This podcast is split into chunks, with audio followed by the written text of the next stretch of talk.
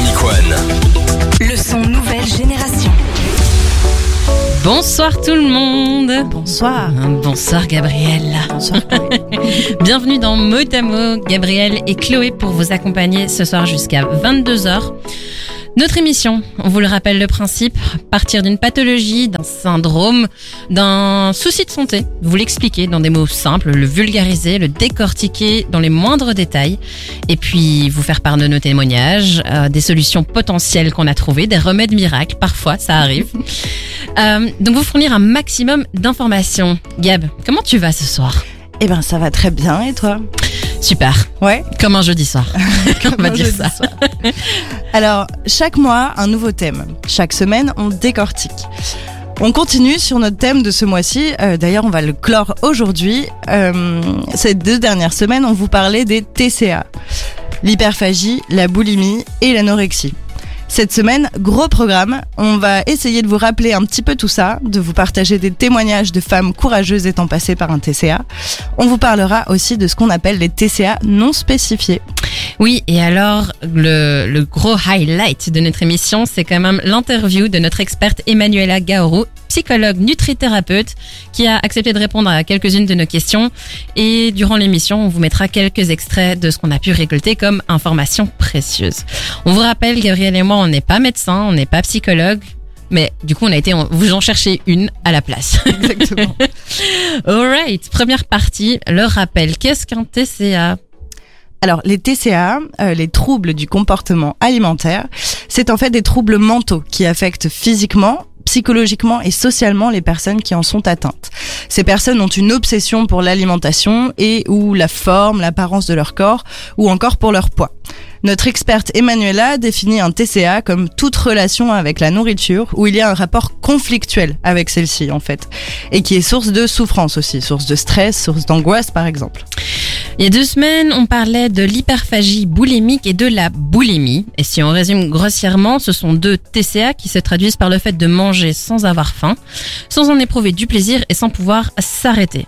La différence entre l'hyperphagie boulimique et la boulimie, c'est que pour la boulimie, la personne qui en est atteinte utilise des méthodes compensatoires, c'est-à-dire toutes des méthodes pour ne pas prendre du poids, comme du sport à outrance, se faire vomir, et ainsi de suite.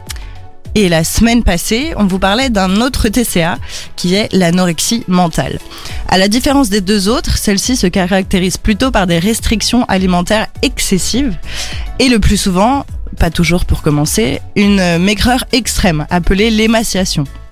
Une personne atteinte d'anorexie mentale va en fait avoir une phobie de la prise de poids, va lutter contre le besoin et l'envie de manger et dans certains cas, elle va donc soit utiliser des moyens compensatoires comme on disait avant, vomissement, sport à outrance, euh, comme dans le cas d'une anorexie boulimique, soit euh, comme on disait aussi avant, des restrictions énormes sur l'alimentation, un comptage obsessionnel de calories, l'exclusion d'aliments, le jeûne, etc.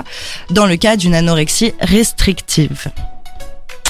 Et l'anorexie, il faut pas confondre. Il y a l'anorexie mentale, donc qui fait partie des TCA, et a l'anorexie tout court. L'anorexie tout court, entre guillemets, c'est le symptôme d'une autre maladie. Par exemple, quand vous avez une gastro, vous n'avez pas forcément faim. Vous avez le symptôme d'anorexie. Si on continue dans les rappels, dans tous les TCA, il y a plusieurs points communs, mais un des points communs, c'est la dysmorphophobie. Qu'est-ce que la dysmorphophobie? Tu l'as dit deux fois, bravo. Ouais, de suite, sans, sans problème. C'est la déformation de la perception de son corps, c'est-à-dire être obsédé par un défaut qui n'existe pas. Quand on se voit dans le miroir, euh, on voit des choses que les autres ne voient absolument pas. On peut voir des, certaines parties de son corps plus grosses, plus minces, euh, mais donc de façon déformée. C'est ça. Et alors les TCA, ça peut toucher tout le monde, quel que soit l'âge, le sexe ou la situation socio-professionnelle. La problématique, elle est extrêmement actuelle et touche beaucoup plus de personnes qu'on ne pense en fait. Mais dans les faits, ce sont majoritairement les jeunes femmes entre 15 et 29 ans qui sont touchées. Mais alors pourquoi? Il y a peut-être une explication à tout ça. On vous passe euh, tout de suite un extrait de l'interview que nous avons faite d'Emmanuela Garao, euh, notre psychologue nutrithérapeute. Maintenant, je trouve qu'il y a quand même un discours au niveau sociétal qui est différent entre hommes et femmes. Parce que d'une manière générale, j'ai remarqué que quand une femme notamment prend du poids ou elle ne le prend pas ou en tout cas elle est inquiète par rapport au corps, le message qui passe à travers les femmes c'est il faut perdre du poids. Il faut maigrir, il faut être mince. Tandis que chez les hommes, on va pas dire tu dois maigrir, tu dois être mince, mais il faut mettre du muscle. Et donc, l'étape qu'il va choisir à ce moment-là, c'est de faire du sport pour mettre du muscle. Tandis que la femme va aller vers de la restriction alimentaire pour perdre du poids. Donc je pense qu'il y a ça aussi qui impacte au niveau du, euh, du fonctionnement et du, du développement du trouble. Si on parle du rapport au corps en tout cas. Merci Emmanuela déjà pour ce premier extrait. On vous en mettra plein tout le long de l'émission. Et donc, comme Emmanuela elle a pu le constater, pardon, euh, il y a une différence entre hommes et femmes qui est quand même assez importante hein, dans les faits. Tiens, on se demande pourquoi. On se demande pourquoi. Je pense qu'on y reviendra plus tard dans l'émission. Oui, ça tout à fait. Euh, une autre, euh, un autre des critères euh, en commun des TCA, donc il y avait la dysmorphophobie, il y a aussi la notion de honte et de culpabilisation qui un peu euh, indique pourquoi il y a une différence entre hommes et femmes en fait. Dynamic One. Dynamic One. Le son nouvelle génération. Chloé et Gabriel pour vous accompagner ce soir dans Mot à Mot, les TCA. Un petit rappel, le diagnostic. On vous l'a dit la semaine passée, il existe plusieurs outils pour le diagnostic des TCA. Par exemple, le- par exemple le DSM-5, un peu plus uti- utilisé aux États-Unis, et le SIM-10, plus utilisé en Europe. Alors ce sont deux ouvrages, deux bibles on peut le dire, créés par des experts internationaux qui référencent des critères pour poser le diagnostic. Alors certes, ces critères ne sont pas parfaits, on le verra dans les TCA non spécifiés. Emmanuela, notre psychologue nutrithérapeute, ne l'utilise pas, elle par exemple, pour proposer... Je vous propose de l'écouter. L'utilise pas parce qu'il y a toute la question du, diagnostic euh, qui est à poser, et donc de l'intérêt du diagnostic. Est-ce que c'est important de mettre un diagnostic ou c'est pas important? Et de mon point de vue, par rapport au travail que moi j'effectue, la manière que je vais le faire, euh, je trouve que ce n'est pas nécessairement porteur de sens. En tout cas, que moi je pose un diagnostic à l'autre, mais je trouve intéressant que la, de questionner la personne sur ce que elle, elle pense de sa maladie à elle et comment elle, quel, quel mot elle, elle mettrait sur sa maladie pour voir quelles sont ses représentations à elle. Euh, ça, je trouve que c'est beaucoup plus porteur de sens parce qu'on voit qu'est-ce que, quel est le sens que la personne y met derrière le diagnostic si elle lui donne un nom ou si elle n'est pas prête à lui donner un nom et pourquoi elle n'est pas prête à lui donner un nom. Je trouve que c'est beaucoup plus respectueux de la personne que de ne pas aller directement dans un diagnostic. Maintenant, il y a des personnes qui trouvent que le diagnostic peut être apaisant, peut venir rassurer, peut venir expliquer, mais il faut dire en tout cas que de mon expérience, avec les troubles du comportement alimentaire, ça n'a jamais été le cas. Je t'en prie. Euh, donc on parlait du diagnostic et euh, du problème que ça peut poser euh, pour les patients. Mais de toute façon, le diagnostic en soi d'un TCA pose des difficultés. Il est pas simple en fait à poser, tout simplement. Euh, parce que en effet, il y a des personnes atteintes qui s'en rendent pas forcément de compte, par exemple, au début de la maladie, qu'il y a un problème. Certaines sont dans le déni. En plus de ça, il y a une grosse notion de honte et de culpabilité, comme on disait tout à l'heure, autour des TCA. Donc en parler et, aller consulter peut être très difficile. Et alors, un diagnostic tardif, ou en tout cas une prise en charge tardive, on va plutôt parler de prise en charge tardive avec ce que Emmanuela nous a raconté dans l'extrait, ça peut entraîner des conséquences à long terme plus ou moins importantes et des complications de santé qui peuvent même engager le pronostic vital de la personne.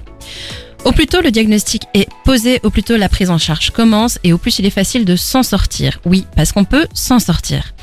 Cela demande aussi à la personne atteinte d'un TCA d'avoir une prise de conscience de sa situation dans laquelle elle est et une volonté de vouloir agir, de vouloir se soigner, de vouloir aller mieux. Ensuite, beaucoup de courage et beaucoup de persévérance.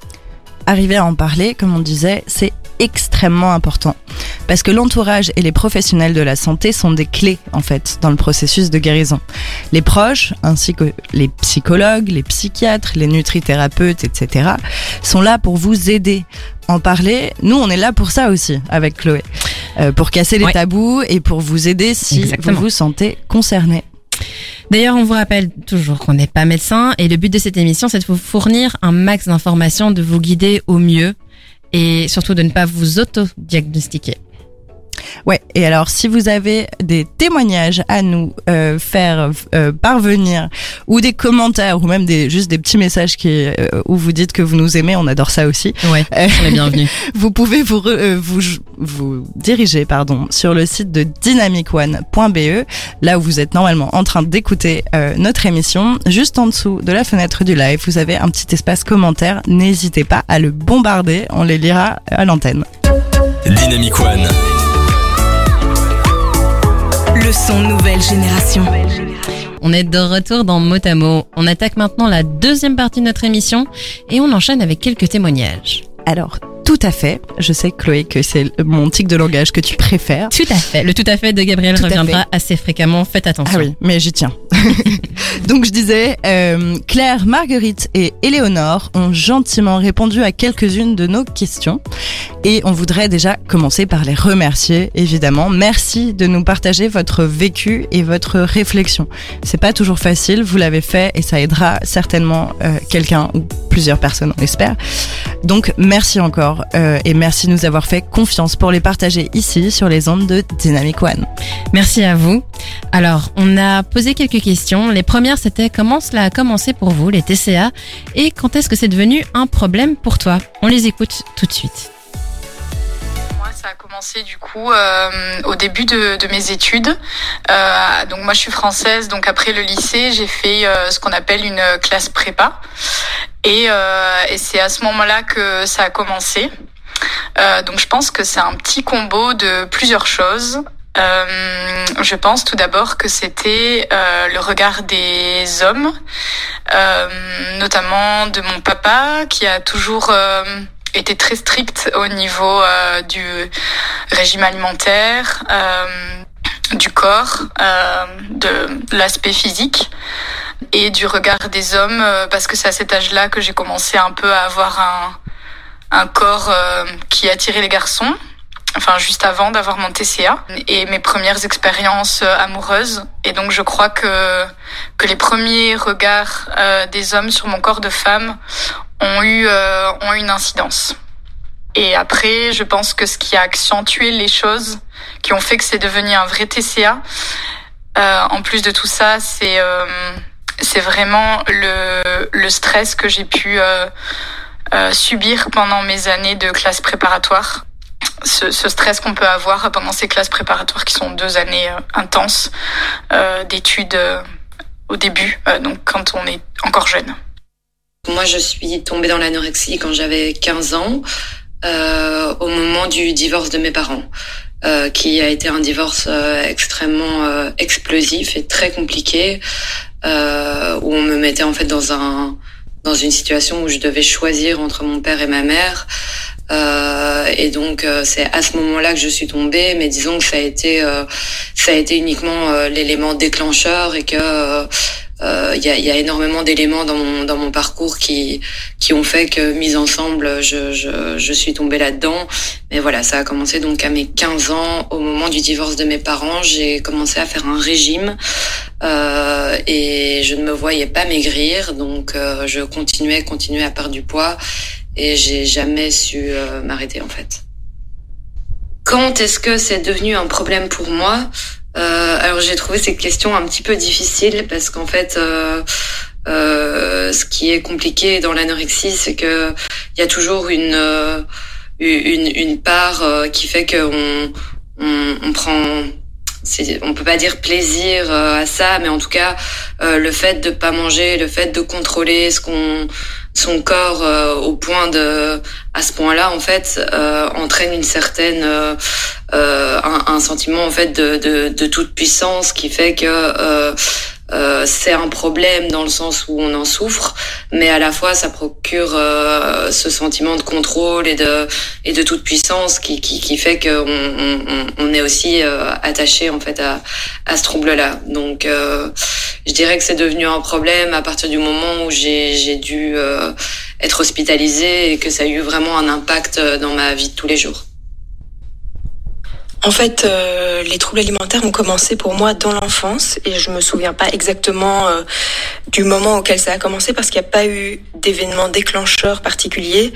C'était en fait dans ma culture familiale, euh, le, le, rôle de la minceur était très important euh, et il y avait vraiment une, une, très forte valorisation des personnes minces dans ma famille et un, une surveillance du poids aussi qui était importante. Et donc je pense que il y avait un, il y avait sans doute un sol assez fertile pour ce genre de problème. Euh, et le moment où c'est devenu problématique pour moi, en fait, ça a été à 21 ans, quand j'étais à l'université. Et en fait, je me suis rendu compte que je ne pouvais plus sortir de chez moi, je ne pouvais plus rien faire. L'anorexie avait pris vraiment le contrôle sur toute ma vie. Donc là, c'est vraiment le moment où je me suis rendu compte qu'il y avait un gros problème à régler. Euh, des témoignages assez euh, importants, des témoignages poignants d'ailleurs. Euh, encore merci de nous les avoir euh, de nous avoir euh, fait des petits messages vocaux d'ailleurs. le point commun, c'est que ça s'est plus ou moins déclenché pour toutes toutes ces femmes euh, au niveau de l'adolescence, quand ouais, le corps se développe. Ouais, exactement. Euh, donc il y a ce, ce truc d'image euh, qu'on renvoie, euh, que ce soit envers les proches, que ce soit envers la, le, le, les personnes dont, par lesquelles on est attiré et qui sont euh, en, à l'inverse attirés par nous aussi. Euh, oui, c'est vraiment aussi, enfin, au moment où on se pose vraiment des questions sur l'image de soi, c'est là que ça commence en général. Oui, et il y a l'adolescence, le, le, changement du corps, et puis il y a aussi des situations difficiles, le divorce de parents, par exemple. C'est ça. On voit qu'encore une fois, les raisons qui ont déclenché les TCA de, de ces femmes euh, sont toutes différentes pour chaque personne, en fait. Et l'impact, du coup, de ces TCA est aussi différent. Oui, et on revient sur euh, le besoin de contrôle. En fait, on essaye d'avoir de plus en plus de contrôle sur son poids, sur son apparence, qui est en fait une perte de contrôle. On en parlait dans, dans l'émission la semaine passée. Et euh, le dernier témoignage parlait d'isolement. C'est-à-dire qu'on va avoir honte et donc on va refuser de sortir, on va refuser d'aller voir ses potes, euh, etc des points en commun qui reviennent un peu dans tous les TCA. Alors la deuxième, enfin plutôt la troisième question qu'on leur a posée, c'est le diagnostic. Comment tu l'as posé? Je vous propose d'écouter leur réponse. Le diagnostic, il a été posé par un médecin euh, que j'ai été voir quand j'ai réalisé qu'en fait euh, je n'allais pas pouvoir euh, continuer à, à, gérer tout l'ampleur qu'avaient pris les troubles alimentaires dans ma vie toute seule. j'ai donc été consulter un médecin que je connaissais un petit peu et que je savais aussi euh, sensibiliser à cette question euh, des troubles alimentaires. Euh, et c'est donc elle qui a posé le diagnostic à ce moment-là, qui a été confirmé donc par une psychologue avec laquelle je travaillais. Mais effectivement, même si c'était difficile pour moi de reconnaître qu'il y avait un problème, je savais au fond de moi que le problème quand même résidait quelque part euh, au niveau de la nourriture et, de mon rapport au corps. Donc ça n'a pas été une grosse surprise, mais ça a été difficile à accepter. Le diagnostic, euh, moi je l'ai pas vraiment posé moi-même. En fait, c'est euh, quand j'ai vu le regard de mes proches changer, de mes amis euh, du lycée avec qui je gardais de moins en moins de contact, euh, même avec ma meilleure amie de l'époque. Euh, j'ai limité d'abord mes contacts avec euh, mes amis à un strict minimum et puis après même avec mes meilleurs amis c'était très restreint, de moins en moins de contacts et et c'est vrai que c'est euh, leur regard, le regard de ma maman, je voyais qui qui commençait à s'inquiéter et puis ils ont commencé à mettre des mots dessus en me disant euh, que je maigrissais beaucoup, que je mangeais pas beaucoup. Et donc c'est à force de l'entendre que je me suis rendu compte que là il y avait euh, vraiment quelque chose derrière et qu'il euh, y avait un diagnostic de maladie vraiment à proprement parler. Alors, comment j'ai posé le diagnostic? Je l'ai posé toute seule dans un premier temps. Pour ma part, j'ai pas eu une phase de déni de la maladie extrêmement longue, ce qui est parfois le cas. Il y a, il y a parfois des personnes qui, qui, mettent vraiment vraiment du temps euh, à, à, prendre conscience de leurs problèmes. Euh, moi, en fait, je postais, je, je consultais beaucoup de forums euh, sur l'anorexie. Et donc en fait, euh, en lisant les témoignages des autres personnes, euh, je me suis rendu compte que, bah, que en fait j'avais exactement les mêmes pensées, les mêmes comportements, et du coup, euh, j'ai je, compris via ce biais-là que, que, que je souffrais d'anorexie. Et je vais rebondir là-dessus par- enfin, la dernière personne, elle a réalisé en lisant d'autres témoignages de personnes atteintes qu'elle était potentiellement dans le cas aussi. C'est un peu le but de l'émission, de vous faire partager des témoignages pour peut-être que vous-même, vous vous rendez compte que cela vous arrive ou que cela arrive à un de vos proches. Exactement. Il y a de nouveau la notion d'isolement et puis aussi le regard des proches qui est hyper important et qui est-ce qui alarme en fait. Euh, ok, mes proches s'inquiètent. Du coup, s'ils s'inquiètent, est-ce qu'il y a un problème avec moi? On réalise alors à ce moment-là que quelque chose ne va pas et qu'on devrait peut-être aller consulter. Ouais, exactement. Ça, fait un déclic en fait quand on se dit euh, parce que comme euh, dans les TCA il y a de la dysmorphophobie, nous on voit pas euh, ce qui se passe avec notre corps. Donc c'est forcément l'entourage qui va faire le déclic et faire rendre compte à la personne que qu'il y a quelque chose qui ne va pas en effet. Et une chose euh, dont elles ont parlé également, c'est qu'elles ont fait appel à des médecins qui sont sensibilisés au TCA. Qu'est-ce que ça veut dire Tiens, tiens. Est-ce que les professionnels de la santé sont formés au TCA On vous en dira plus dans la suite de l'émission. Dynamic One. Le son nouvelle génération. De retour sur Motamo, on est dans la partie où on vous partage des témoignages de personnes qui ont accepté. Éléonore, Claire et Marguerite? Marguerite. tout à. Marguerite, j'ai bien retenu, oui. Bravo. Euh, on leur a posé des questions. Là, on vient de parcourir, voilà, comment ça a commencé pour elle, euh, quand est-ce que c'est devenu un problème, comment est-ce que vous avez posé le diagnostic, à l'aide de qui. On a ensuite enchaîné une autre question. La vie au quotidien avec ton TCA, ça ressemble ou ça ressemblait à quoi? Quel est ou quel est ton ressenti dans ton corps et dans ta tête? Je vous mets les extraits. Euh, disons que pour résumer, tout tournait autour de ça. C'est-à-dire qu'en fait, je, je passais euh, mon temps à prévoir euh, ce que j'allais manger, ce que j'allais pas manger. Euh, donc je passais mes journées à consulter euh, euh, des sites de régime, euh, des, à, à consulter les tableaux de calories de tous les aliments que à force en fait j'ai fini par connaître par cœur. Et donc en fait tout, absolument tout tournait autour de ça. Euh, je sortais plus avec mes amis, je prenais en fait plus de plaisir à rien du tout. Euh, et mon seul but, c'était vraiment de, de, de continuer à perdre du poids et que le lendemain matin, quand je me pesais au réveil, j'ai perdu. C'était mon seul objectif de la journée, mon seul, euh, c'est tout ce qui m'importait en fait. Dans mon corps, je, je voyais aucun changement. Euh, C'est-à-dire que j'a- j'avais beau avoir perdu près de 20 kilos en deux mois, je, je ne voyais absolument pas la différence.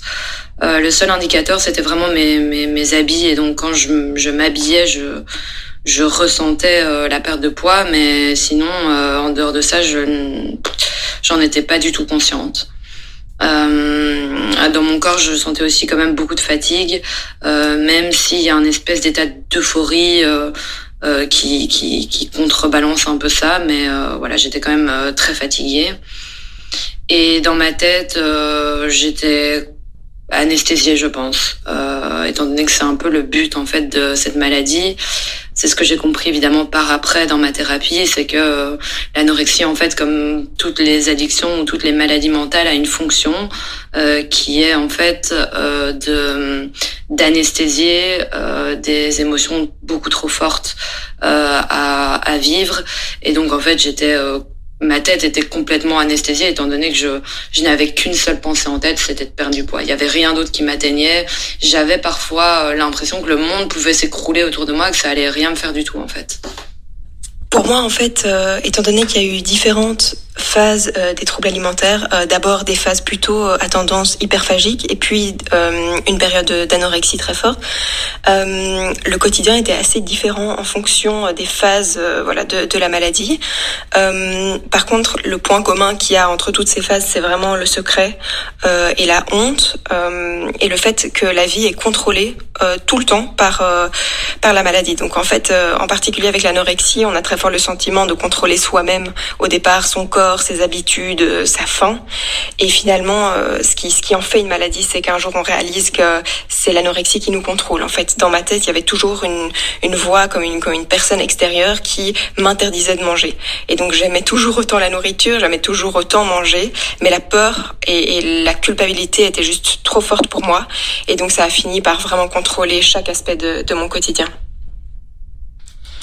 Alors euh, au départ, le ressenti dans mon corps euh, était hyper euh, positif. En fait, euh, quand je me voyais euh, mincir, je me sentais mieux dans mon corps, plus légère. En fait, cet effet de légèreté, il m'apportait beaucoup de, de réconfort, on va dire. Mais après, plus ça allait, euh, plus je perdais du poids et ça devenait très compliqué niveau fatigue euh, parce que je, comme je disais, je travaillais euh, beaucoup, enfin j'étudiais beaucoup et j'avais des longues journées et je le ressentais sur ma fatigue. Donc j'étais beaucoup plus euh, irritable, euh, très fatiguée Euh, et dans ma tête, ça devenait de plus en plus compliqué aussi parce que euh, je sentais qu'il y avait quelque chose qui allait pas, mais je ne savais pas ce que c'était et ça me rendait très triste. C'était comme une perte de contrôle euh, totale. Pourtant, cette maladie est basée sur le contrôle, mais le fait de ne plus savoir mettre de limites, euh, c'est très déstabilisant euh, pour l'esprit et, euh, et pour le bien-être en général. Oui, et donc le fil rouge entre ces différents témoignages, c'est quand même que ça prend de la place, ça prend toute la place. Exactement, ça prend de la place sous plusieurs formes. Euh, bah déjà, il y a la, il y a deux fois la mention de la fatigue. Évidemment, la fatigue, ça prend beaucoup de place dans une vie, surtout quand on a des choses à faire à côté. Euh, Il y a aussi la mention de la dysmorphophobie, encore une fois. Euh, Oui, dans le premier témoignage, elle disait que même après avoir perdu 20 kilos, elle voyait pas la différence. ouais, c'est ça. Alors que 20 kilos, quand même, C'est ouf, en général, euh, ça, se, ça se voit. ça se voit. Euh, dans, dans le premier témoignage, Éléonore parlait aussi de la maladie qui en fait anesthésie ce qui se passe dans la tête. Elle, elle décrit ça comme une fonction en fait de cette maladie mentale qui permet d'anesthésier.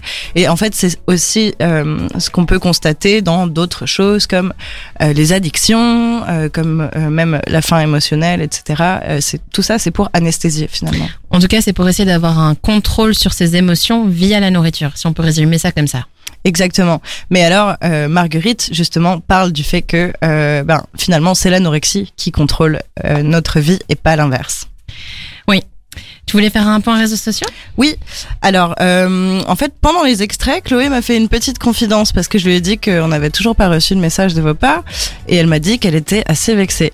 Exactement. On sait euh, aussi qu'il y a nos deux mamans qui nous écoutent ce soir. N'hésitez pas à nous envoyer des petits Maman, messages, on plaît. serait ravis. voilà. voilà, merci Gab pour cette confidence euh, dit à haute voix. Le son nouvelle génération. Dynamic One. Chloé Gabriel, de retour. De retour, et alors un petit message de la coloc de Maboul. Hello, ici les colocs de Gab, c'est toujours un plaisir de vous entendre. Bravo, continuez comme ça. Merci les colocs. Merci les gars, ça fait plaisir. Ça fait vachement plaisir. On entame notre troisième partie sur les TCA non spécifiés. Alors, il en existe plusieurs, apparemment. Il y en a plusieurs, comme tu viens de dire. Euh, en fait, il en existe autant qu'il y a de troubles de l'alimentation différents. On parle aussi de comportement dysfonctionnel de l'alimentation ou encore TCA atypique. Selon Sophie je- j'imagine que ça se prononce comme ça, désolé si c'est pas le cas, Je pense. euh, qui est une psychologue suisse spécialiste entre autres de l'approche cognitivo-comportementale. Les TCA atypiques désignent donc une large variété de difficultés avec l'alimentation, le poids et l'apparence qui, bien qu'empruntant aux manifestations des troubles typiques, anorexie et boulimie, n'en comportent généralement pas l'ampleur, la visibilité ou la gravité somatique, tout en véhiculant néanmoins une souffrance psychique considérable. Alors, ces troubles sont plus largement présents dans la population, plus que la boulimie ou l'anorexie, par exemple.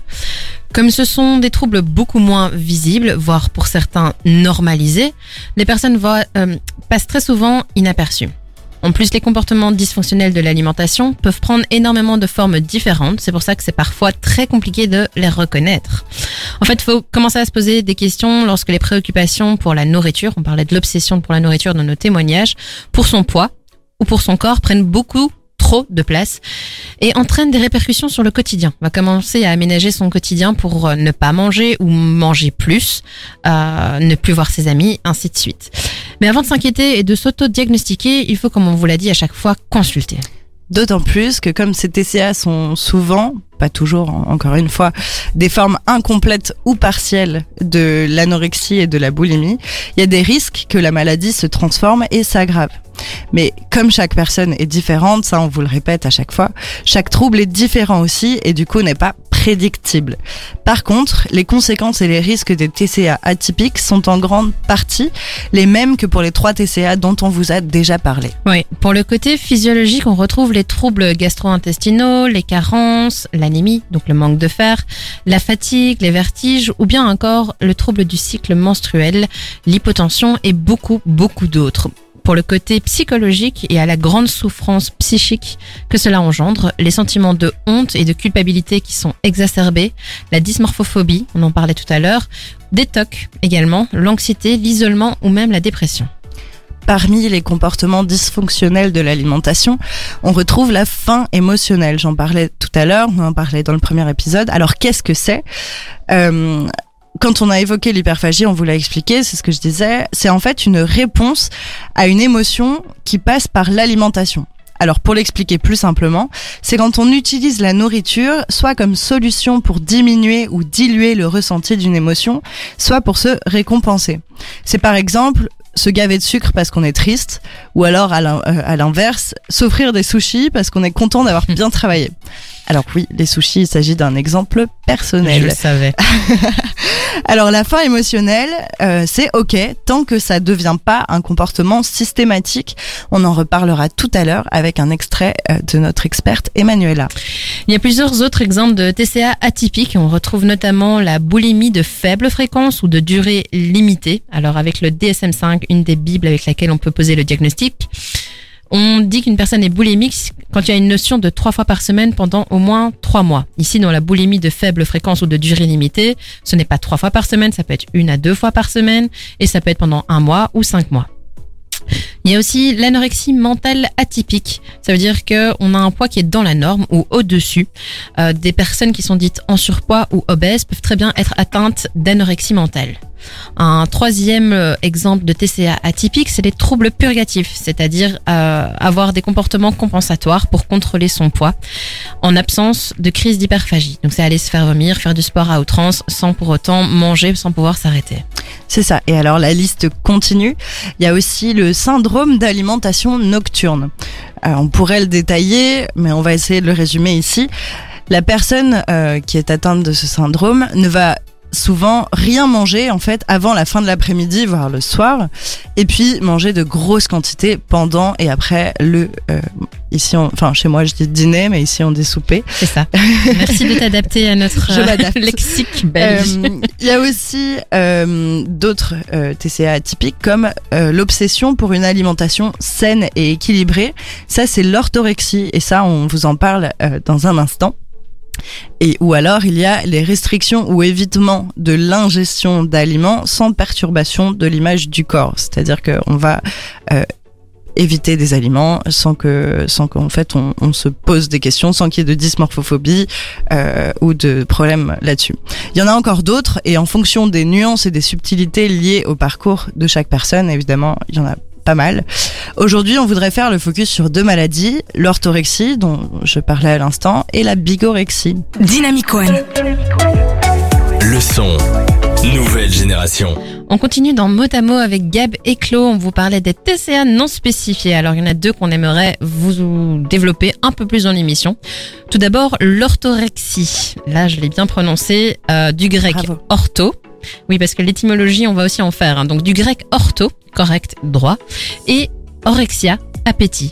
Donc ça désigne un trouble du comportement alimentaire qui se manifeste par une obsession pour un régime alimentaire sain et équilibré, ainsi que pour des aliments de qualité.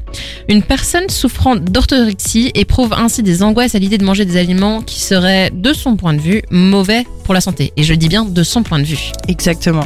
On retrouve beaucoup cette maladie chez les personnes très perfectionnistes, par exemple, euh, qui veulent bien faire en mangeant bien. Ça leur donne l'impression d'avoir le contrôle sur la nourriture, mais ça met en réalité une grosse pression euh, sur l'alimentation qui ne devrait pas exister. Ce qui inquiète dans l'orthorexie, c'est le caractère obsessionnel, en fait, de ce trouble. Oui, et on recense de plus en plus de cas, notamment à cause de l'influence des magazines, de la télé, des réseaux sociaux, et toute la culpabilisation qu'on fait par rapport aux aliments jugés pas sains, la junk food, et le dictat du manger sain, le terme healthy qui est partout présent, crié sur tous les toits. Healthy. Pardon. Je l'ai bien prononcé? Ça va, ça va. Le petit H au début. Healthy. Healthy. Alors, toutes ces sources proposent des milliers d'informations sur le sujet, mais elles ne sont pas toujours fiables, au contraire. Et c'est là où on vous met encore en garde. Soyez toujours critique par rapport à ce que vous voyez sur les réseaux, à la télé, dans les magazines. Mais ça, je laisserai Gab vous faire un petit état des lieux un peu plus tard dans l'émission. Avec grand plaisir, Chloé. Bon, sinon, un autre euh, TCA non spécifique euh, dont on veut parler ce soir, c'est la bigorexie, qui correspond en gros à la dépendance au sport. Cette addiction à la pratique sportive est parfois appelée sportulism ou Mhm. anorexie athlétique. Euh, on retrouve énormément de dysmorphophobie en fait dans cette maladie parce que la personne qui souffre de bigorexie et de troubles alimentaires associés est à la recherche perpétuelle en fait constante du corps parfait. Modeler son corps, faire fondre la graisse, se muscler à outrance ou atteindre un poids faible font partie de leur motivation. Le sport n'est plus alors considéré comme un simple plaisir ou un divertissement, mais devient obsédant, presque contraignant et doit correspondre à une routine journalière. Oui, et l'addiction au sport est souvent associée à des troubles alimentaires comme l'orthorexie dont on venait de parler, donc le fait de vouloir manger absolument des ingrédients sains. Euh, mais ce ne sont pas des anorexies classiques, c'est-à-dire mentales et restrictives, car la personne doit tout de même ingérer des aliments pour pouvoir pratiquer son sport. On peut pas faire un sport le ventre vide, euh, mais plutôt des anorexies comportementales. On parle souvent d'anorexie inversée lorsque la personne a recours à une alimentation exclusivement au service de la prise de masse musculaire. Et on parle d'anorexie athlétique qui concerne la volonté de maintenir un poids maigre tout en pratiquant des disciplines d'endurance comme la course à pied, le vélo, le roller. Sans vouloir en faire un amalgame, mais un peu quand même, on retrouve l'anorexie inversée plus souvent chez les hommes et l'anorexie athlétique plus chez les femmes. Tiens, tiens, encore une différence entre les sexes. On retrouve aussi dans la bigorexie des comportements obsessionnels. Déjà un isolement social, un sacrifice de tout au profit du sport et du coup une perte d'intérêt pour tout ce qui ne touche pas au sport. Il y a aussi beaucoup d'argent dépensé dans la pratique sportive euh, pour les équipements, les protéines, les abonnements et toutes ces choses-là. Il y a une culpabilité et une irritabilité qui s'installent chez la personne si elle n'arrive pas à faire tous les entraînements physiques qu'elle s'impose du mensonge à propos de la pratique sportive, par exemple, euh, non non t'inquiète, euh, j'ai pas été tant que ça au sport. Euh, et enfin, un manque de recul malgré la connaissance des conséquences négatives sur la santé que ça peut avoir de pratiquer du sport à outrance, comme de l'épuisement, des risques de blessures graves aussi, ou il y a aussi des risques de recours au dopage, par exemple. Oui, quand on fait du sport à outrance, c'est pas évident de s'arrêter. On est un peu dans un cercle vicieux. Je rappelle qu'il est important d'avoir des périodes de repos aussi pour son corps. Voilà. Gab et moi, on, pense avoir fait le tour des TCA en long, en large, en travers. À nouveau, on vous rappelle que c'est différent pour tout- pour chaque personne. Chacun a son histoire. Un TCA n'en exclut pas un autre. Il peut y avoir un mix de TCA. Et comme vous avez pu l'entendre, le panel est très très large. Dynamic One. Le son nouvelle génération. Bienvenue dans Motamo. On entame la partie traitement et type. C'est ma question classique pour toi, Gabriel. Est-ce qu'il y a un remède miracle au TCA Alors, chers auditeurs, pensez-vous que cette fois-ci, je vais dire oui? Eh ben non, évidemment, toujours Ah. pas. Euh, on va vous parler juste après euh, du traitement en soi, mais avant, je voulais vous parler des clichés qui concernent les TCA. On aurait pu faire un micro-trottoir pour les démontrer, ces clichés, Oui. euh, mais comme on parle peu de ces maladies, eh ben, on y colle des étiquettes. Mais alors, lesquelles sont vraies et lesquelles sont fausses, Chloé? Eh ben, je te laisse commencer. Je vais essayer de deviner, tiens. Ah, c'est parti. Alors, premièrement, les TCA se voient physiquement. Exactement. Là, on peut répondre franchement que non, ça se voit pas forcément. Tous les corps sont différents et tous les TCA ne s'expriment pas de la même manière. C'est l'aspect comportemental qui les définit. Mhm. On tombe dans les TCA par choix. Faux. Alors là, évidemment que non. Euh, je pense qu'on va, on vous l'a assez répété dans cette émission. On parle d'un trouble du comportement. On ne choisit pas de souffrir de son corps, comme on ne choisit pas une addiction ou même de développer un trouble de l'identité. Les personnes qui se définissent en surpoids, obésité sont fainéantes. Euh, faux. Absolument faux. Évidemment que non. Non, et certaines sont même hyperactives en fait. Hein. Oui, c'est sûr. Les personnes qui se définissent en surpoids manquent de volonté et de détermination. Ah bah faux aussi, pour la même raison. Exactement. Les personnes qui souffrent d'anorexie n'aiment pas la nourriture. Alors, ça, c'est complètement faux aussi. On l'entend déjà dans beaucoup de témoignages. Éléonore, euh, oui, Éléonore, j'ai bien dit, pardon, Oui, euh, nous l'a dit aussi dans un extrait que malheureusement on on n'aura pas le temps de vous passer. Euh, mais en fait, dans l'anorexie, c'est pas qu'on n'aime pas la nourriture, c'est qu'on se prive du plaisir de manger. Oui, l'appétit est conservé. C'est ça, l'appétit est conservé, on aime toujours la nourriture, mais on s'en prive. Et c'est différent que de ne pas aimer. Les personnes qui souffrent de TCA ne, veulent- ne veulent pas être aidées. Alors là, je dirais que c'est plus délicat. Mhm. Déjà, il faut parler du déni et de l'impression initiale que la maladie nous fait du bien, en fait. Euh, c'est quand la souffrance s'installe que la personne a besoin d'aide, notamment dans le cadre de l'anorexie, encore une fois, où il y a une dualité entre le besoin d'aller mieux euh, et la peur de reprendre du poids et le, le, la sensation de toute puissance dont nous parlait tout à l'heure Éléonore, justement, aussi, euh, qu'il y a quand on a le contrôle sur son corps. Les TCA, c'est pour ressembler aux mannequins. Alors, c'est encore une fois faux. Sans blague. Chaque personne qui souffre d'un TCA est tombée dedans pour des raisons différentes. Ça peut être aussi bien un traumatisme qu'un besoin de validation ou bien un caractère obsessionnel. Tout dépend en fait. Et alors, les TCA, c'est pour toute une vie. Alors en fait, ici, la vraie question à se poser, c'est est-ce que ça peut revenir tout au long de la vie? Euh, moi, je vous propose qu'on vous fasse entendre ce que pense Emmanuela, euh, notre experte, de la guérison. Je pense qu'on. Tout dépend ce qu'on définit, comment on définit la, on définit la guérison. Euh, Est-ce que ça veut dire que plus jamais je n'aurai un rapport conflictuel, je n'aurai une pensée obsessionnelle sur la nourriture? Je ne crois pas, mais parce que ce n'est pas humain. Maintenant, ce que moi je dis, c'est que euh, sûrement. Alors, ce que les patientes me disent en général, c'est que c'est extrêmement libérateur. C'est vraiment, c'est le mot clé, c'est libérateur. Parce que ça vient vraiment libérer dans le rapport à la nourriture, le rapport au corps, ça vient soulager quelque chose, ça permet vraiment de faire la paix. Et ça, ça reste. Et maintenant, là où par contre les patients peuvent avoir peur que ça revienne, ce que je leur dis, c'est si jamais ça revient, ce n'est que un signal d'alarme. Qu'il y a quelque chose dans votre vie qui ne, ne roule plus, qui ne tourne plus rond et qui demande votre attention, en fait. Donc il suffit tout simplement de aller se poser des questions, dire tiens, qu'est-ce qui est en train de se passer Ok, je trouve que je repense à la nourriture d'une manière obsessionnelle, que je fais à nouveau attention à mon corps, que j'ai peur de prendre du poids, etc. Euh, pourquoi? Qu'est-ce qui est en train de se passer? Où est-ce que je ne suis plus alignée dans ma vie qui fait que j'utilise et le corps et la nourriture pour compenser quelque chose? Ça fait une très bonne transition avec euh, ce dont on va vous parler après. Comment on fait alors pour s'en sortir? Dynamic One. Le son nouvelle génération. Uno, dos, tres. Elle voulait que je le fasse, elle voulait que je le fasse, je l'ai fait. On s'est déhanché sur Pitbull. Ouais. On s'est un peu levé là, on s'est fait du bien. Alors, on aborde les aides. Premièrement, on vous l'a déjà dit, on vous le redit et on vous le redira encore. Il faut aller consulter. Une prise en charge thérapeutique est très souvent nécessaire et encore mieux si c'est une approche pluridisciplinaire. Par exemple, avec Emmanuela, psychologue nutrithérapeute, qui propose d'accompagner ses patientes, notamment lors d'une première consultation. Comment ça se passe? Voici ce qu'elle en dit.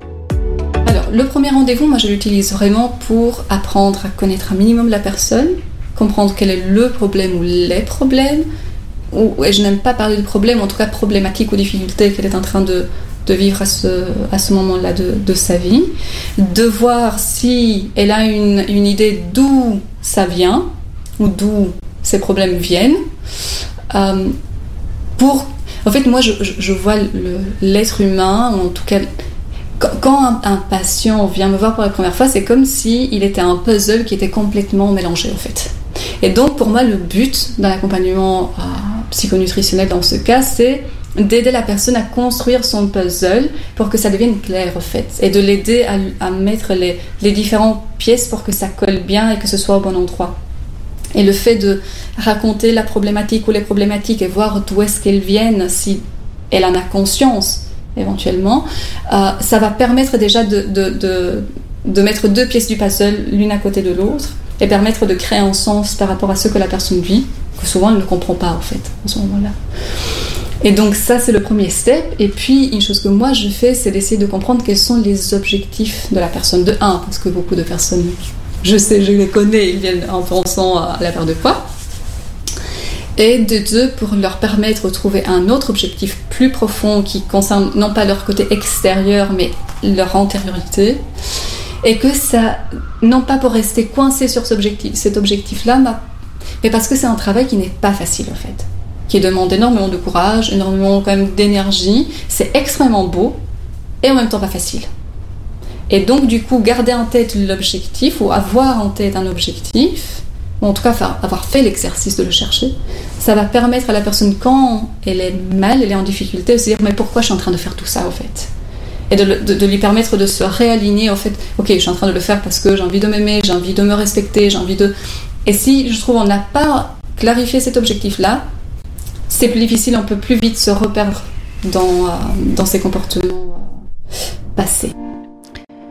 Emmanuela, pendant l'interview, nous expliquait qu'elle travaille en thématique. La notion de plaisir, le rapport au corps, la faim et la satiété, la connexion avec son corps, les émotions, etc. Elle voit si ce qu'elle propose colle en fait avec les attentes de la patiente en l'occurrence euh, pas du patient parce qu'elle euh, elle ne voit que des femmes. Euh, sinon, elle s'adapte pour être au plus près de ce dont elle a besoin à ce moment-là, tout en gardant un objectif en tête. Oui, et l'objectif est mis en discussion avec la patiente. Quel est l'objectif de la thérapie? Ils en discutent, ils le mettent en place et puis ils gardent ça en tête comme fil rouge tout le long de leur séance. Consulter, c'est une des façons d'être aidé. Euh, après, chaque personne doit trouver son propre chemin pour aller mieux, celui qui lui convient et à son rythme. C'est ça. Dans le premier épisode, Linda, c'était sa thérapie et la guérison de ses blessures émotionnelles. Jeanne, c'était de comprendre qu'elle n'était pas seule, en discutant, en écoutant des podcasts. Et pour toutes les deux, ce qui les a aidées, c'est surtout en redirigeant ce qui les animait vers le développement de leur passion. Soline euh, la semaine passée, c'était ses proches et d'ouvrir la parole sur ce qu'elle avait trop longtemps gardé. Je vous propose maintenant d'écouter ce qui a aidé nos témoins de ce soir, Marguerite et Éléonore. La première chose qui m'a vraiment énormément aidée, et je pense que c'est certainement l'étape la plus cruciale dans euh, une démarche de, guérison des troubles alimentaires, c'est le fait d'en parler, euh, le fait de reconnaître qu'il se passe quelque chose qui n'est pas normal euh, et que on est contrôlé par par quelque chose qui nous dépasse. donc pour moi, le fait d'en parler a été évidemment difficile, mais extrêmement crucial, même si la réaction n'a pas toujours été à la hauteur de ce que j'espérais. Je pense que malgré tout, ça a été extrêmement libérateur pour moi d'en parler. Alors par la suite, d'autres choses m'ont aidé, notamment pas mal de chaînes YouTube, euh, de pages Instagram, etc. On pourrait croire que les réseaux sociaux jouent un rôle euh, négatif dans le cas de l'anorexie, mais il y a aussi beaucoup de chaînes qui, qui moi, m'ont aidé à surmonter mes peurs, mes troubles alimentaires. Et puis évidemment, un suivi avec une psychologue et un médecin qui, pour moi, sont totalement indispensables dans le cadre euh, d'une guérison ou en tout cas d'une rémission. J'ai eu des mises en garde euh, de la part de ma gynécologue parce qu'évidemment j'étais en aménorrhée et euh, elle m'avait dit, c'était une gynécologue de famille, elle m'avait dit si si je me me contrôlais plus, elle me mettrait, elle m'hospitaliserait et du coup je pourrais pas finir mes études et euh, ça ça m'a fait un peu réagir. Également mes professeurs m'avaient mise en garde et m'avaient dit que si je continuais ainsi, j'aurais plus euh, l'énergie nécessaire pour passer mes concours. Donc ça ça a été vraiment ce qui m'a permis de commencer à prendre des résolutions, on va dire. En fait, c'est évidemment un ensemble de choses qui m'ont aidé euh, à, me sortir de cette maladie. Et dans mon cas, ça a été un processus extrêmement long, c'est-à-dire que ça a duré plus de dix ans euh, pour euh, pour que je m'en sorte. mais ce qui m'a aidé le, le plus, c'est d'une part mes proches. parce que je, je me battais pour eux dans les moments où j'avais vraiment envie d'abandonner. Je, je me disais, je peux pas leur faire ça.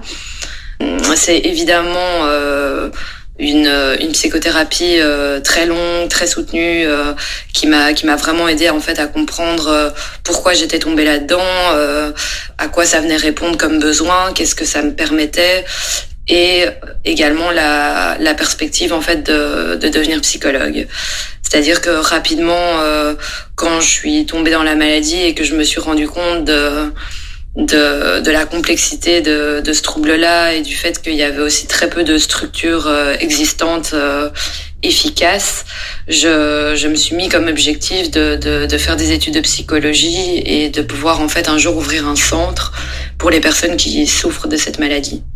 Donc voilà, c'est tout ça qui m'a qui m'a aidé, euh, plus d'autres choses, notamment un voyage euh, euh, en sac à dos toute seule en Asie pendant plusieurs mois. voilà, c'est vraiment un ensemble de choses qui ont fait que bah, j'ai réussi à m'en sortir.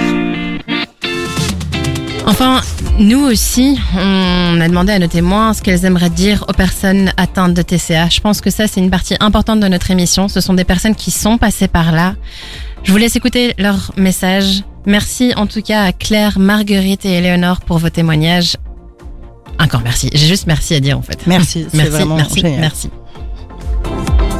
Mes paroles vont envers euh, tout le monde qui souffre euh, de TCA.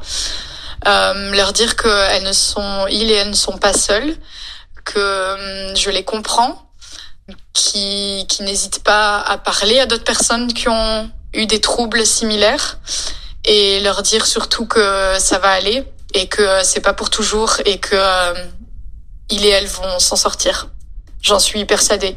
Il faut juste un peu de patience, de la volonté, un bon entourage et vous allez voir, euh, vous allez réussir à vous aimer pour qui vous êtes et et vous accepter pour qui vous êtes et vous êtes euh, toutes et toutes des magnifiques personnes et ça l'oubliez jamais. Peut-être la, la, chose la plus importante que j'aimerais dire euh, aux personnes qui souffrent aujourd'hui, c'est que il n'y a pas de honte. Euh, c'est une maladie et euh, le plus important, c'est d'arriver à en parler. Vraiment, parlez-en. Ne restez pas seul avec ça. Euh, on peut guérir des troubles alimentaires. On peut vraiment supprimer les, les symptômes avec un travail, avec un accompagnement ça peut rester parfois pour certaines personnes une fragilité, quelque chose qui, comme pour moi, reste voilà un sujet un petit peu sensible, mais il n'empêche que la plupart des jours pour moi aujourd'hui sont complètement libres de ces symptômes-là. Donc j'aimerais vous encourager à y croire et à vivre la vie que vous êtes destiné à vivre, parce que ça vaut vraiment la peine. Je dirais qu'en fait le plus important c'est de de ne pas perdre espoir et de, de s'accrocher à ses rêves euh, d'aller chercher vraiment au fond de soi qu'est-ce qu'on a envie, euh, qu'est-ce qui nous anime, qu'est-ce qui nous met en joie et, et, de uniquement poursuivre ça sans se fixer sur le symptôme qui est la, la, nourriture, l'alimentation. Euh, voilà, j'ai longtemps essayé de me battre contre ce symptôme, d'aller voir des diététiciens, des nutritionnistes, de, de, de, me fixer un poids que je devais atteindre, etc. Et en fait, euh, je, je pense que, que c'est pas ça qui, qui permet de se sortir de la maladie, en fait. Euh, ce qui permet réellement de se sortir de la maladie, c'est de, de, de trouver en soi ce qui apporte... Euh, euh, de la joie et, et, et, et, voilà trouver notre mission sur terre. Pourquoi est-ce qu'on est venu euh, ici? Qu'est-ce qu'on a envie de laisser de nous dans ce monde-là? Euh, et, voilà, c'est. Je pense que l'anorexie, c'est une quête de sens. Euh, c'est une quête de soi et une quête de sens. Merci pour ces mots et chercher une passion, chercher quelque chose qui nous anime, ça peut aussi être la musique. Le son nouvelle génération. Dynamic One. Hold my hand, c'est un peu ce qu'on fait, on tient un peu, on vous tient un peu la main dans cette émission. Pour nous, vous emmener avec nous, exactement. On a encore quelques extraits de l'interview avec Emanuela Garou, on rappelle notre psychologue nutrithérapeute. On lui a posé la question de savoir qu'est-ce qu'elle considère comme une relation saine avec la nourriture. Une relation saine avec la nourriture, c'est une relation faite de plaisir, tout d'abord. Et malheureusement, c'est une notion, je trouve, qu'on enlève avec cette idée du côté sain, on enlève le côté plaisir, je trouve. Or, il est fondamental pour moi que chaque repas qu'on mange, chaque chose qu'on met dans son corps soit source de plaisir. Parce que si ça ne l'est pas, après on va aller chercher autre chose. À, laquelle, qui, nous, nous, donne une idée en tout cas de plaisir, représentation de plaisir, même si après vraiment le plaisir physique n'est pas là, mais en tout cas psychologiquement on l'associe à ça. Donc je pense que la notion de, vraiment de plaisir, elle est fondamentale quand on a une relation saine. C'est une relation où on est extrêmement euh, connecté à son corps et qu'on mange en, étant à l'écoute de son corps et, et où on, on, sait que la nourriture vient et donner une satisfaction au niveau des papilles gustatives et nourrir le corps mais non par le corps esthétique, mais le corps physique au fait, qui vient vraiment donner des nutriments et qui nous permet de vivre, de courir, de sourire, de, chanter, de danser, de, tout faire. Je pense que c'est ça. Euh, c'est une relation où il n'y a pas de, de restriction ou de contrainte qui est imposée. Parce que du moment où on est connecté au corps, c'est le corps qui va nous dire est-ce que j'en ai besoin, est-ce que j'en ai pas besoin, est-ce que je, je, je, suis prêt à le recevoir je ne suis pas prêt à le recevoir. Euh, et c'est une relation où, et là je vais mettre une nuance, enfin je vais d'abord le dire d'une manière plus cash et puis je vais nuancer, euh, où on n'utilise pas la nourriture pour compenser et pour fuir les émotions. Maintenant, il peut arriver que de temps en temps on vit de la faim émotionnelle, ce n'est pas catastrophique, c'est humain, mais quand ça devient un mécanisme de défense régulier, là c'est problématique. Donc du coup, une relation épanouie et saine avec la nourriture, c'est une relation où je n'utilise pas la nourriture pour calmer, soulager, fuir mes émotions. Une autre des questions qu'on a posées à Emmanuela, c'est quelles sont les plus grandes et les plus grosses difficultés rencontrées en thérapie? Alors, elle a fait une distinction d'abord pour les patientes qui ont perdu beaucoup de poids et qui ont besoin de reprendre du poids pour une question de, de vie ou de mort. Eh bien, la plus grande difficulté, c'est la peur de reprendre du poids et de comment cela va être perçu par l'extérieur. La peur de ce que les autres vont penser, la peur du jugement. Donc, une peur de ne pas être aimé et de ne pas être apprécié. Euh, dans l'autre sens, chez celles qui ont un désir de perdre du poids, en fait, c'est la peur de manquer de nourriture, de ne pas avoir assez, et surtout la croyance qu'elles sont trop gourmandes et qu'elles ne savent pas s'arrêter de manger, par exemple. Là, je viens de dire plusieurs, euh, plusieurs pistes. Euh, or, en effet, c'est une croyance. En fait, c'est pas un problème de nourriture et c'est pas un problème de corps, c'est beaucoup plus profond et ça concerne la relation à soi et la gestion de ses émotions. Quand on travaille la relation à soi, le reste se débloque plus facilement. À partir du moment où on apprend à réguler ses émotions, les rapports à la nourriture vont être différents parce que les enjeux seront eux-mêmes différents. Et enfin, on a posé une question à Emmanuela. Qu'est-ce qu'il faut faire ou ne pas faire? Je vous laisse écouter. Les personnes qui ont un souci avec la nourriture, elles ont vraiment très peur d'être jugées à nouveau. Que ce soit celle qui euh, d'anorexie ou celle qui euh, se retrouve à nouveau soi-disant en surpoids. Euh, est vraiment la peur d'être jugée dans leur manière de manger, dans la quantité de ce qu'elles mangent et dans, le, euh, dans leur rapport à la nourriture, elle est énorme. Donc je pense que ce qu'il ne faut pas faire, c'est d'émettre des jugements par rapport à ce que la personne mange, si elle doit manger plus, elle doit manger moins, ah tu te resserres encore, ah non, tu, il faut te resservir plus, tu as mangé seulement trop peu. En fait, c'est vraiment très intrusif. C'est vécu vraiment comme une intrusion dans l'intimité de l'autre, le fait de regarder son assiette. Et donc, je pense que ça, il faut essayer de le diminuer et de l'enlever pour se concentrer soi-même sur son assiette.